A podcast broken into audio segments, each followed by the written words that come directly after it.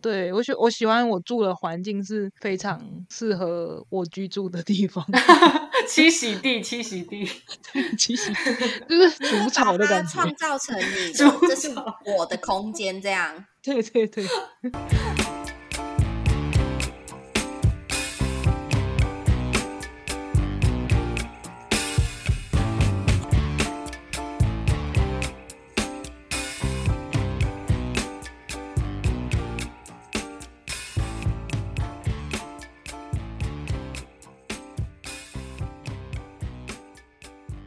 迎收听《一匹美卡蹦蹦脆》，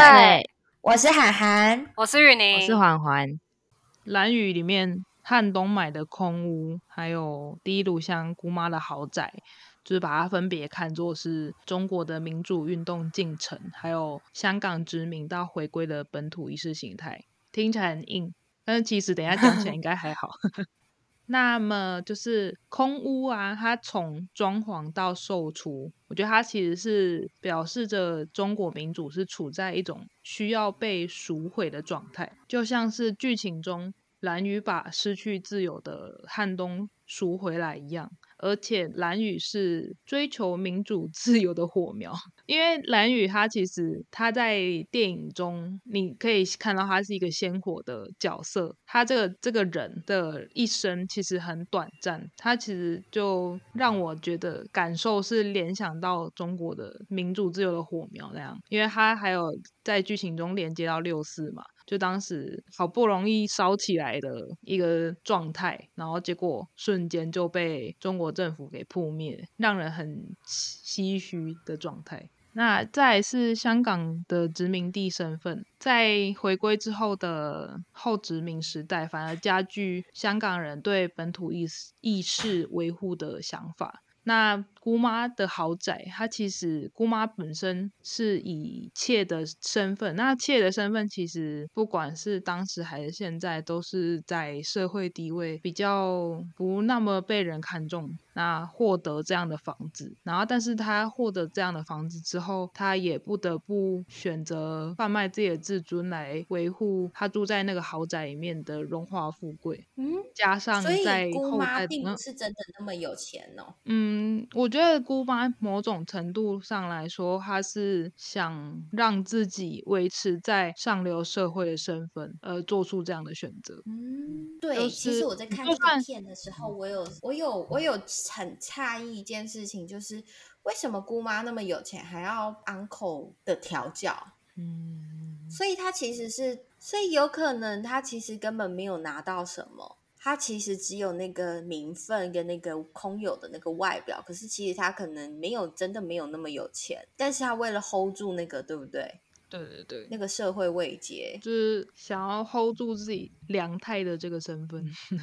那像在家族后代的威龙，他其实也面临了同样的选择的难题，像是他在电影结尾所说的，他们是被迫的，而我是自愿的，让我连接到如同选择回归香港，他其实脱离英国殖民之后，虽然他想维持旧有的浮华的状态，想维持旧有的民主自由的状态，但是他其实只是对祖国，他其实必须得跪得更卑微。嗯，好，那我最后，呃，你们也要补充吗？我其实比较大的问题是，那他们跟房子的关系是什么？为什么你不会说是天空？你不会说是呃，你不会说是一片森林？你不会说是一个礼堂，或者是你不会是为什么是一间房子？因为房子在很多电影里面，它其实本身就有代表着一个时空背景的状态的隐喻。哦，所以它是一个嗯、呃可能在影像传达上面，它是有一个本身的共通的一个呃符号象征，象征符号这样嗯是吗？房子对对对这一个，所以在呃在这个领域里面，在影像的领域里面，那大部分的房子它都会代表是一个时空背景，是吗？对，就是一个环境，它就是算是一个个社会的缩影的感觉。哦，了解。嗯所以你的这一个主题的这个房子的部分，你其实代表的是呃中国，就是第一炉香代表的是中国，呃不是第一炉香代表的是香港这个环境跟呃，蓝雨代表的是中国，他们在那个呃时那个时代下的政治因素带来呃社会环境的嗯嗯嗯转变。哦，了解。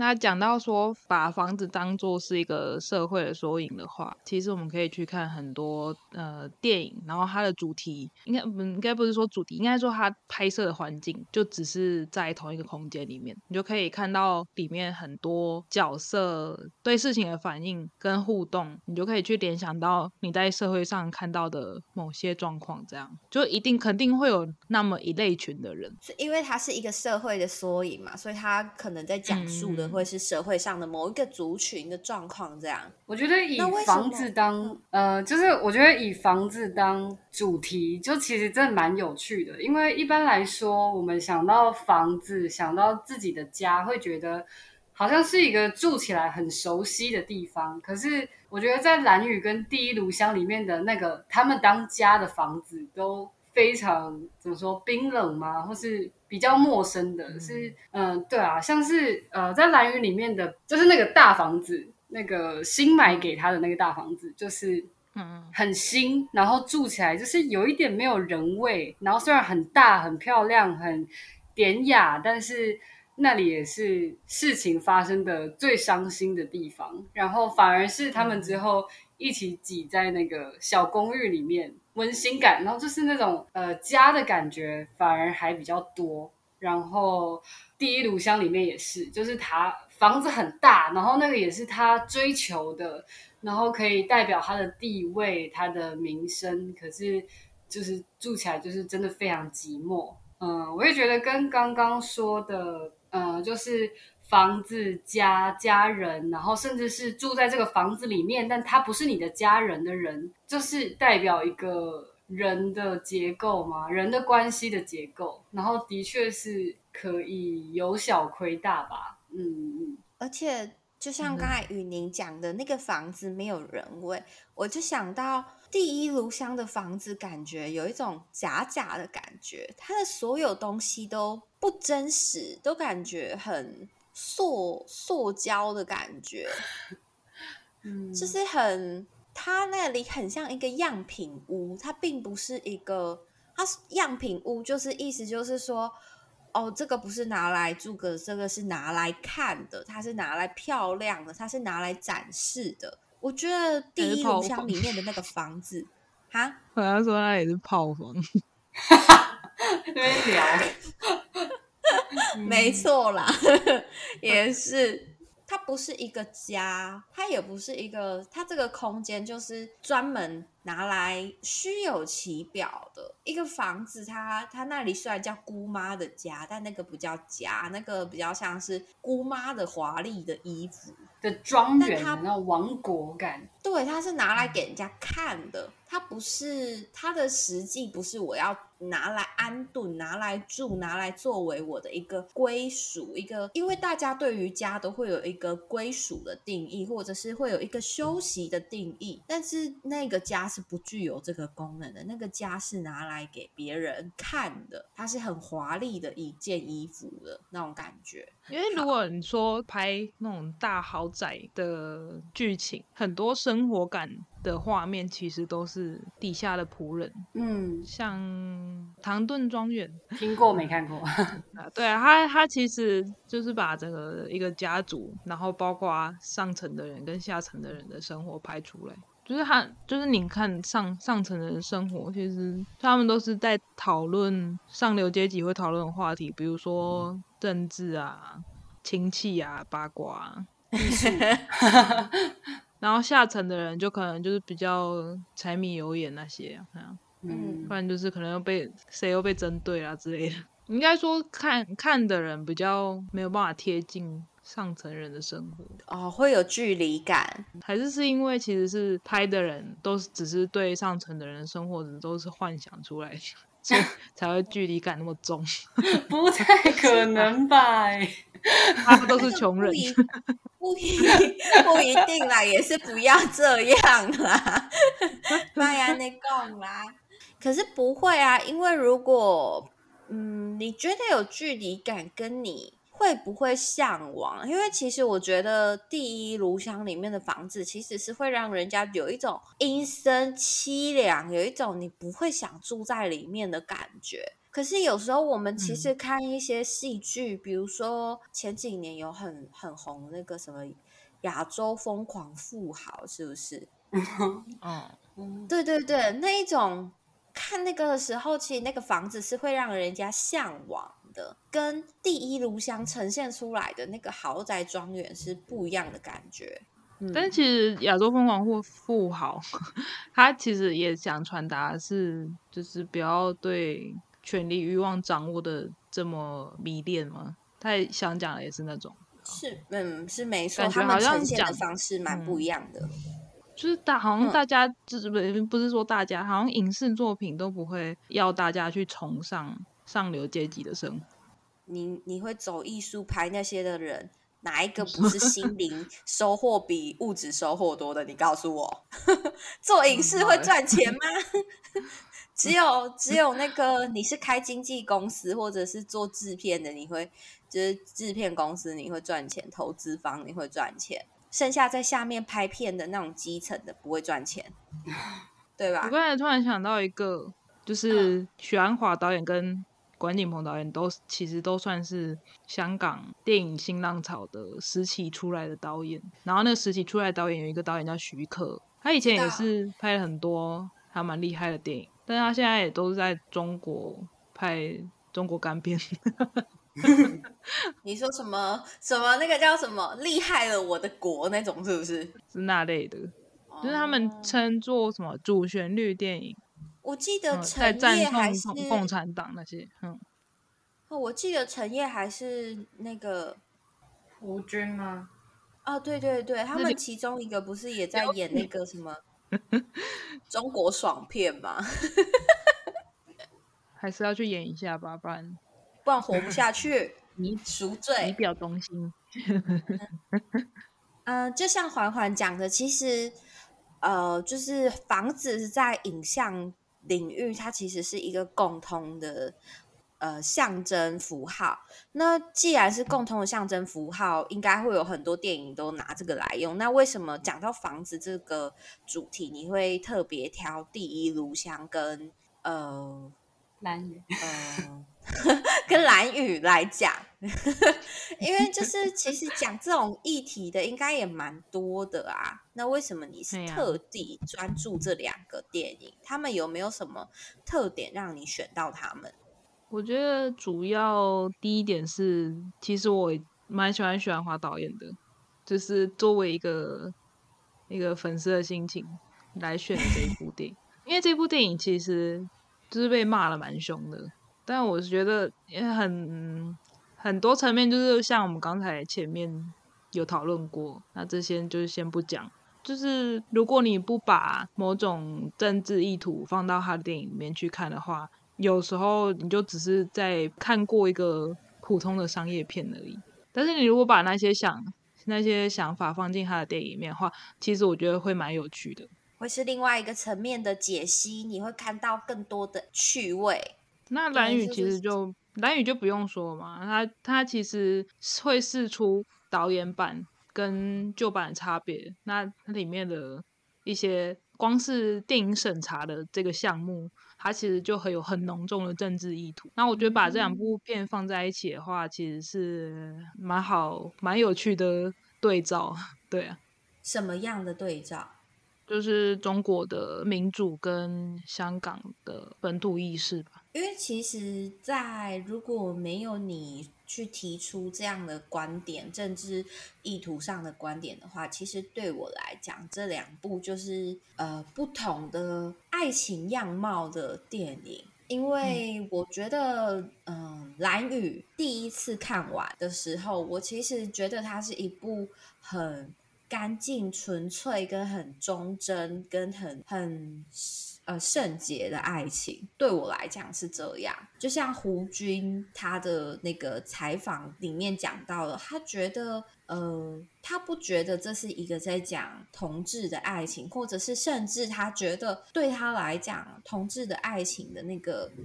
他的那个到达的境界程度是比异性恋更坚强的。像第一炉香的部分，我觉得我看到的是一个女生对于爱情的的一种执迷不悟。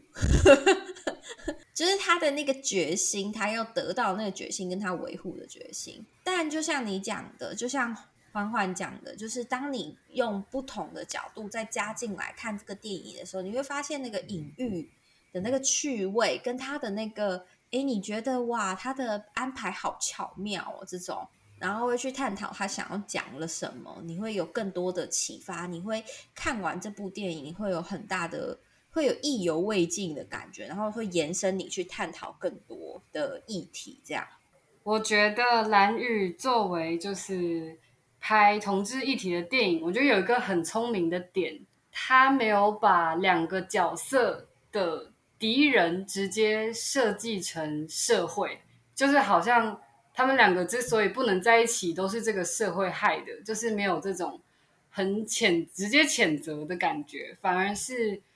呃，就是胡军的角色陈汉东，他很聪明，他知道怎么去规避掉那些呃，可能在公司里他需要的形象，或者是对家庭，就是他他很聪明，他知道怎么去回避那些事情。可是他真正没有办法躲掉的一个关，反而是他自己。就是虽然他身为同志，但是他自己也有一个很深的关卡没有办法跨过，然后。我觉得把敌人设计在这边还蛮聪明的，让可能观看的人也不会有那么快的，就是直接拒绝说，嗯，我好像被骂了的这种感觉吗？嗯，就是他让那个社会的那个束缚，让汉东这个角色直接去演绎给观众看。嗯，就比起骂别人，他直接骂自己的感觉嘛，就是 那种。透过他的自我认同，然后来让观众看到究竟文化是怎么影响个体的，而不是那么直接的说啊被社会害死了的这种感觉，或者是可能被旁人反对，把他们拆散，不是这样。对，就是有一个更高的、更无形的文化的力量在影响政治的力量。嗯嗯，我觉得他刚刚提到。社会文化影响个体这件事情，我就想到那部刻在你心底的名字。嗯 嗯，我们先先先可以先不用讨论它好不好看这件事情，是这个意思。但是我觉得，我觉得在曾静华的那个角色的表演，我觉得蛮有凸显刚刚这个话题，就是社会文化影响个体这件事情。因为像曾静华那个角色，他其实自己内心也知道他很喜欢他的朋友，但是他其实一直都没有表现出来，因为他知道如果他答应跟他在一起的话，两个人都会受苦。嗯，但是我觉得这这像这种安排，就可能是比较符合他们所设定的年纪啊，就是高中生，就是小朋友谈恋爱的心态。也不是说小朋友 很不不认真谈恋爱，就是小朋友面对这种状况可以做出的选择，所以早点开放，早点 让大家都好。下结论。嗯，那我们刚才有讨论到说，就是哎，房子它是一个这个环境是一个社会的缩影，那我就想到说。其实我们自己的居住的环境啊，或者是我们人生经验中待过的房子，其实也是真的，实际上就是一个社会的缩影。例如说，以前在学生时期的时候，其实，在教室，其实，在学校啦，学校就是一个小型的社会缩影。然后，或者是比如说在家里，其实每个。家庭成员有不同的角色，那他可能其实也是一个呃社会的缩影，或者是阶层的缩影。不同的人生经验里面会有不同的房子。那嗯，我就在想，我们是不是我们的人生中会有一些人生经验比较印象深刻的房子？有谁要先分享吗？好，我先好。好好好，嗯，就是嗯，我觉得印象蛮深刻的一个房子是我。到台北念书之后租的第一个地方，然后那个租屋处有点算是顶楼加盖吗？那个地方就是常常会有蚂蚁在迁徙，就是会有 一条 蚂蚁小河，然后你也不知道它们到底是从哪里来，然后要往哪里去，这样就是反而我才是打扰到这个空间原来的主人的感觉吧。然后啊呃，然后我我自己也没有在房间放太多的，呃，就是那种装饰性的东西，感觉就是我需要什么，那那里才有那个东西。就是朋友来我的住处的时候，都会说，好像我随时要搬家的感觉，就是有哇，很也太空了吧！你是那种那种，你是干嘛？你是有欠债是不是？随时把火花款款的可以奔跑的那一种，跑路的那一种。对啊，就感觉一天之内就可以全部搬完的那种。哇，嗯对啊，然后但是我过了很久之后再回去想这件事，我就有觉得说，好像跟个性很有关系。就是嗯我觉得我个人的个性好像真的很习惯，就是把人推得很远，或者很不信任这个空间，所以我才会准备随时都可以离开，随时都不会受到伤害的这种感觉吧。嗯。嗯嗯，所以在无形之中，我也影响到了我自己居住的空间。嗯嗯，嗯，这倒是真的。你居住的环境其实是投射出来你内心的样貌。嗯对，因为像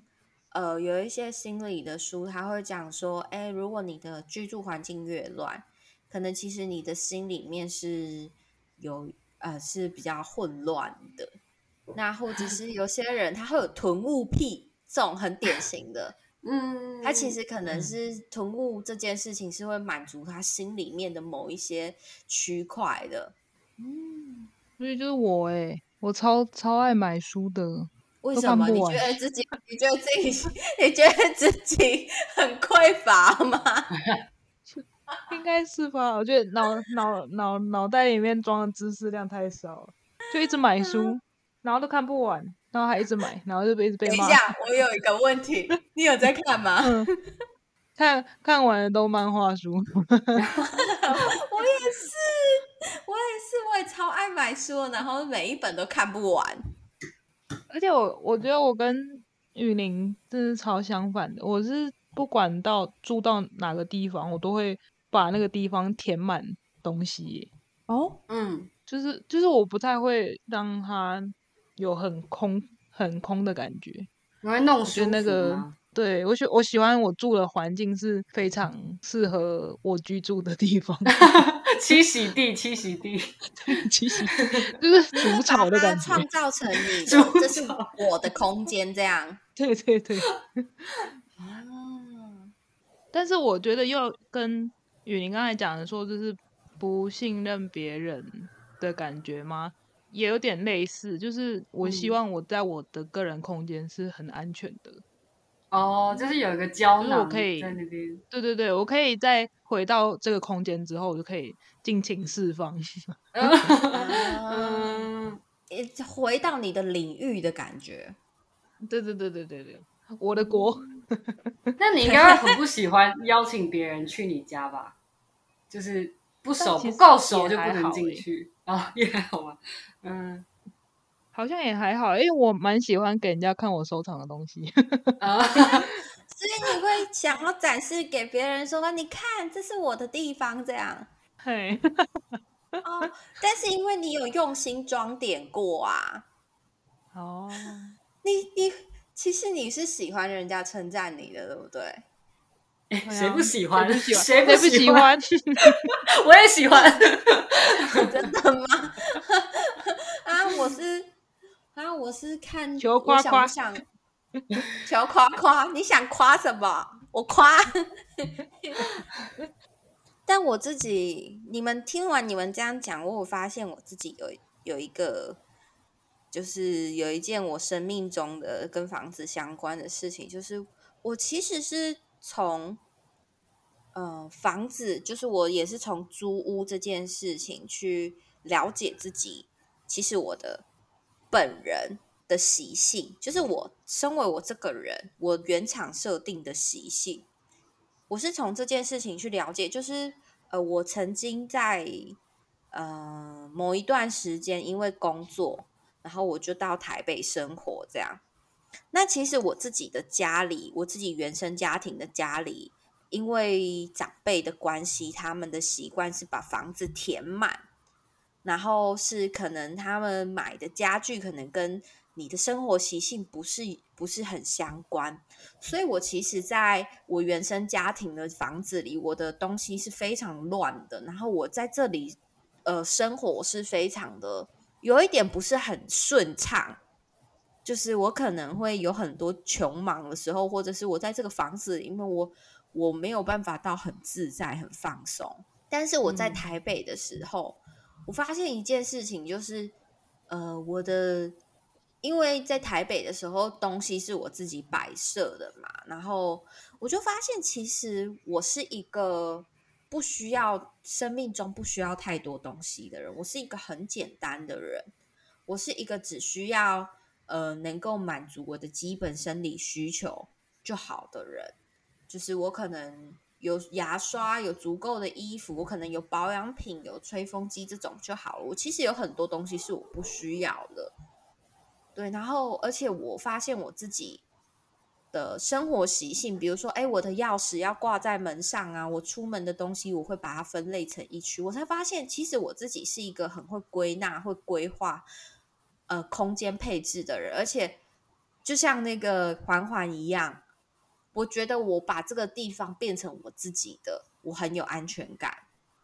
嗯，我觉得那个房子对我的人生经验来讲，它是一个让我去审视自己的状态，或者是更清楚的、具象的去调理自己内在的样子的一个一个机会。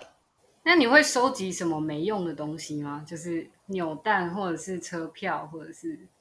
我吗？我其实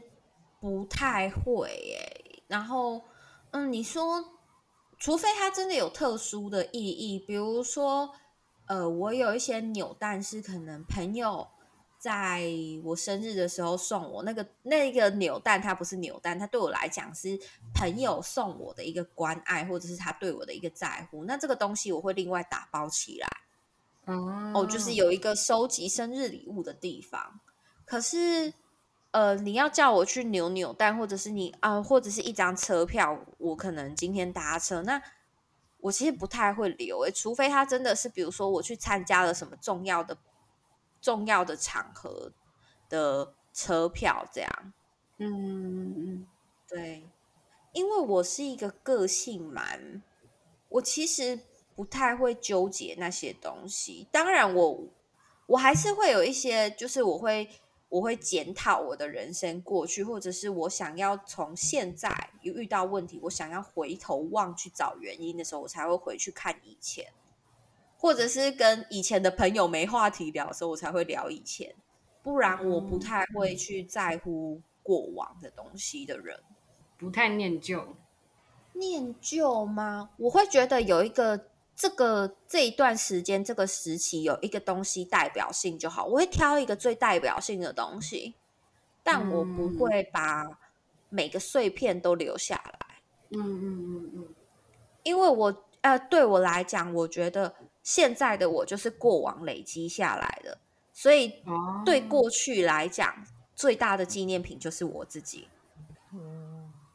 嗯，很多人现在不是都在推崇，就是断舍离，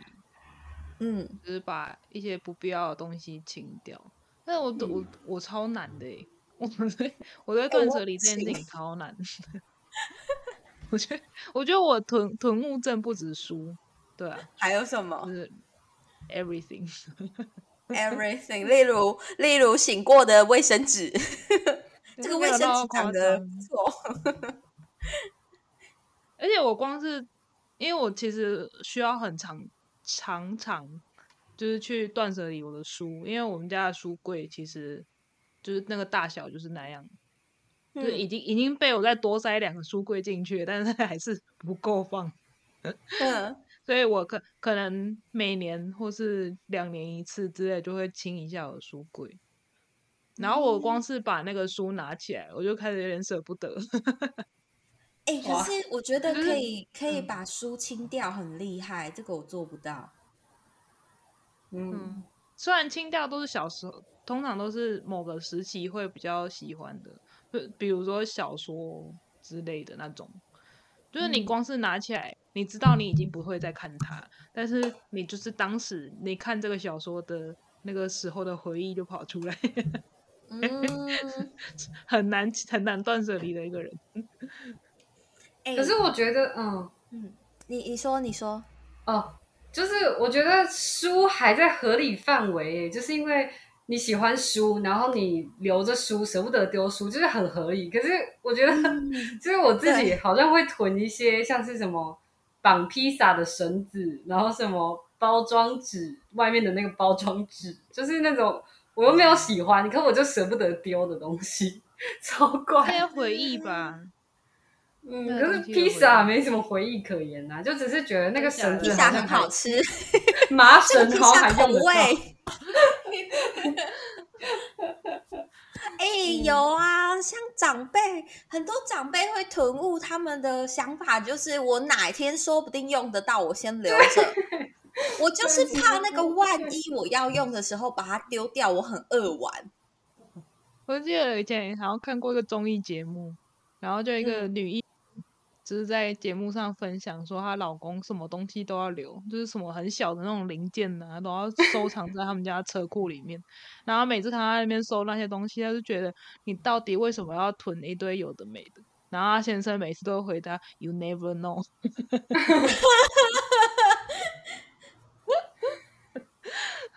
疯掉。为什么已经变成在讨论囤物症？对啊，不会啊？我觉得就是就是我们对于房子这种东西的回忆，嗯，我觉得其实像刚才那个环环有提到，就是断舍离这件事情。其实前几年有一个蛮蛮蛮热门的一本书，叫做《我决定这样简单的生活》。就是他在讲断舍离啊，那我自己有去买这本书，但我没看完，因为我觉得那个是苦行僧生活。太辛没有苦。办法，我就是一个很 爱买东西的人。虽然我很会断舍离，但我没有办法过苦行僧生活。嗯，然后呃，嗯我呃，它里面有一个东西，我觉得是蛮哦。刚才那个你们有问说，哎，我不会想留东西吗？其实是会有，但是有一些东西它不适合留下来的。我觉得里面书里面有一个蛮不错的方法可以分享给大家，就是呃。如果假设是一个娃娃，娃娃会有尘螨吗？或者是它可能比较占位置，那你如果搬家的时候，很很很容易就会不见，或者是他可能没有办法带着你带着一辈子这样。那其实你是可以用一个方式，就是把它拍照拍起来变成相片，因为你也不可能再抱它了啊。嗯，但是它对你来讲就是一个回忆，那你就可以把它拍起来，或者是一份文件，可能那个文件你很怕它会不见或者什么，那可能你可以拍起来，它就是一个回忆。你在将来看到的时候，它是一个回忆，但是它又不占空间，它顶多就是那个相簿这样。就是数位化它。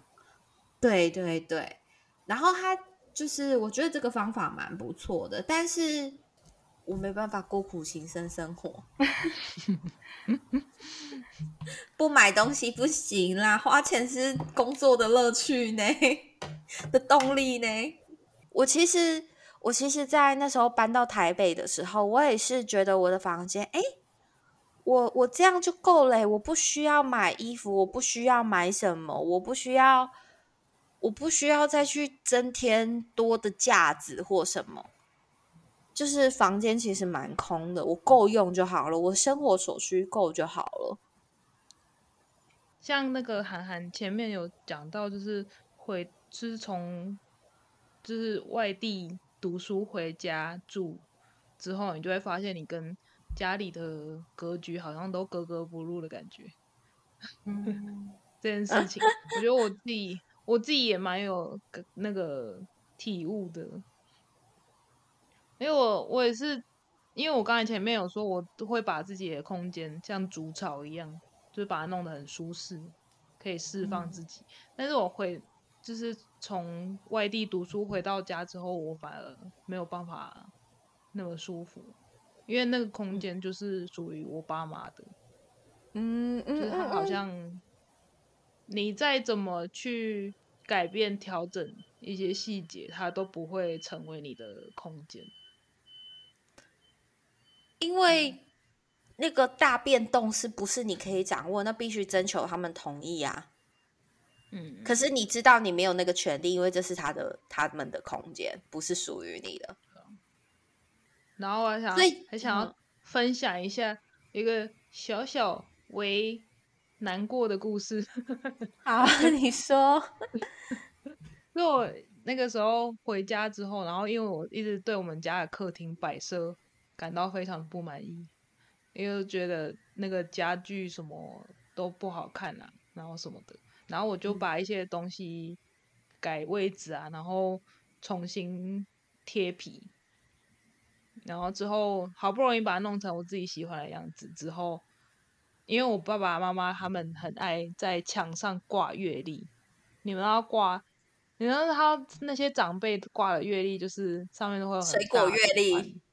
对，嗯就是不好看的月历，然后反正就是，我就觉得那些东西很破坏整个空间的美感，我都会把那些东西就是丢丢在旁边，不想看到他们。然后，但是后来我我爸爸还是把它挂回去，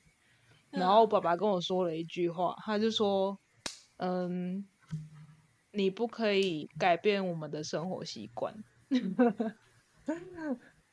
因为那是他们的房子。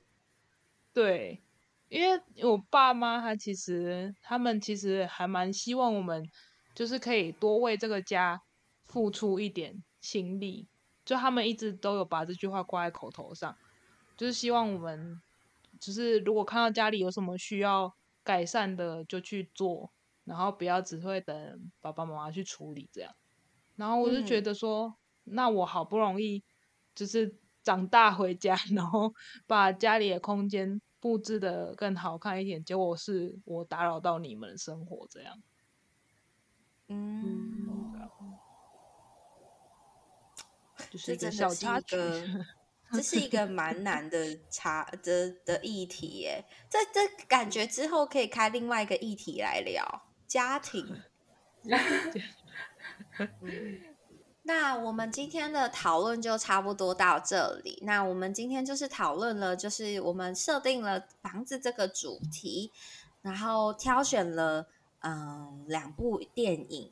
呃，第一炉香还有蓝雨来进行我们的主题的讨论。那这个里面呢，就是这个里面都有一个元素叫做房子。那这个房子呢，它在我们的影像的象征语言上面呢，是呃代表了一个社会的缩影。那可能这个社会呢，他们的共通点都是，比如说像香港啊，或者是中国，他们在跟民主之间的这个关系的那个过程，跟刚好跟这两部电影里面的房子，它的一些经历是有一点关联性的，所以我们做了这部分的探讨。然后呢，我们还有讨论到一点，就是说，哎，其实我们有时候在看电影的时候，加入一些不同的观点，比如说，呃，我们原本以为《蓝雨》跟《第一炉香》他们都是纯粹的爱情片，在讨论情感的部分，但是其实我们的呃这两位导演许鞍华导演跟关锦鹏导演，他们就是在这两部电影里面都加入了一些呃政治社会上的一些观点进去加入拍摄。那所以像呃这个这两部电影，我们如果用呃政治的角度去看的话，我们会发现不一样有趣的呃视角，一些他们精细设计的点，会让你再看第二次、第三次再去重新刷的时候，会有很多不同的惊喜。这个也是我们这个企划的另外一个呃意想不到的收获，然后希望你们可以跟我们一起感受这样的惊喜。如果喜欢我们的节目的话，呃，欢迎就是如果你是使用 iPhone 的 Podcast 这个 App 的话，在你的右上角上面有一个加的符号，按下去就可以呃订阅我们的频道。那如果我们有上上片的话，就会有那个通知跳出来。对，然后就可以马上听我们最新的一集的节目。那呃，我们下次见喽，拜拜，拜拜，拜拜没默契，拜拜，拜拜，拜拜。